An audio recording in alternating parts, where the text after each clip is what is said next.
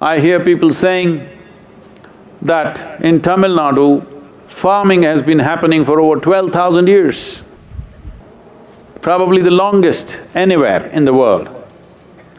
We are still plowing the same land and for all these millennia, it fed us. But now in two generations, we have brought it to a place where all the studies are showing nearly twenty-five percent of the land, agricultural land in India, is on the verge of becoming a desert. Becoming a desert means this, for any land to be considered as soil, there must be a minimum of two percent organic content. In many states, especially like Punjab and Haryana, the organic content has come down to 0.05 percent. Not 0.5, 0.05 percent. This means it's on the verge of becoming a desert. That means you cannot grow a thing in it. In the next five to ten years, it may happen. Why is such a thing happening? See, in one acre of land, let us say eight to ten tons came out of it. What you have taken out is not sugar cane, what you have taken out is topsoil.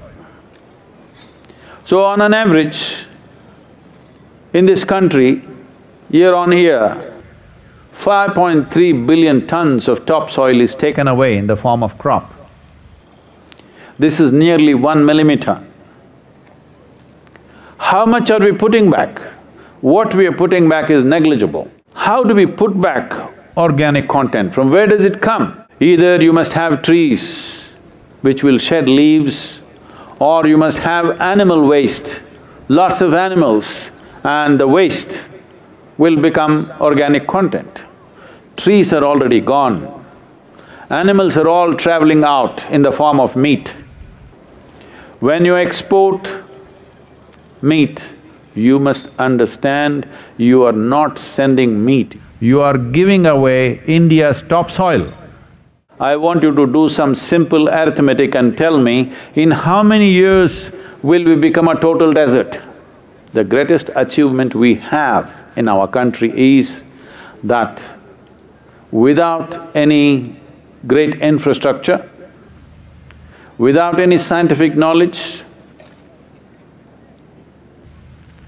without much financial support, just with traditional wisdom and blood and sweat, our farmers are producing food for over a billion people. This is the greatest achievement in the country.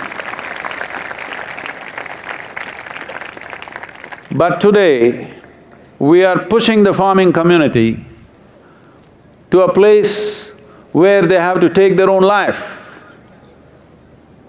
There are many reasons for this, but we should not forget, one fundamental reason is they are working with not so productive land, not enough water.